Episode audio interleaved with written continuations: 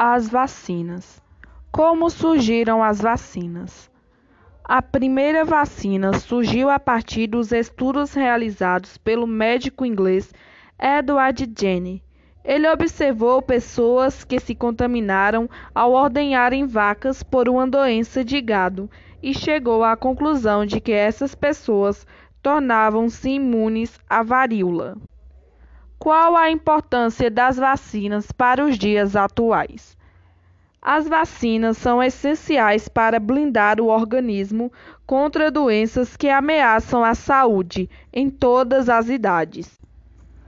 Como funcionam as vacinas? A vacina estimula uma resposta do sistema imunitário e cria no organismo a memória de uma doença específica sem causar essa doença. Como as vacinas são produzidas? As vacinas são produzidas com componentes dos próprios microorganismos que causam a doença.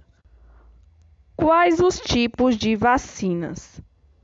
As vacinas podem ser classificadas em dois tipos principais, dependendo da sua composição. A primeira são as vacinas de microorganismos atenuados o microorganismo responsável pela doença sobre uma série de procedimentos no laboratório que diminuem a sua atividade. E a segunda são as vacinas de microorganismos inativados ou mortos. Contém microorganismos ou fragmentos desses microorganismos que não estão vivos, estimulando a resposta do corpo, como é o caso da vacina para hepatite e a vacina meningocócica. Contra que doenças as vacinas nos protegem? A vacinação previne pelo menos 15 doenças: sarampo, cachumba, catapora, rubeola, influenza, gripe, pneumonia, tétano, difteria, hepatite A, hepatite B, HPV, febre amarela, dengue, poliomielite e coqueluche. Que doenças foram erradicadas no Brasil graças às vacinas? No Brasil, a vacinação foi responsável pela erradicação da varíola e da poliomielite, a paralisia infantil. O que são movimentos anti-vacinas?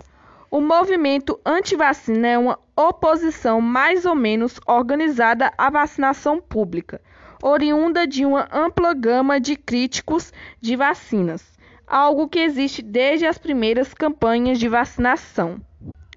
Porque os movimentos anti-vacinas ganham força nas disseminações de suas ideias. O movimento ganhou força principalmente após a publicação de um artigo científico na revista Lancet, um dos mais importantes periódicos sobre saúde do mundo, no ano de 1998, no qual o médico inglês Andrew Wakefield associou o aumento do, do número de crianças autistas com a vacina tríplice viral, que protege contra sarampo, rubeola e cachumba.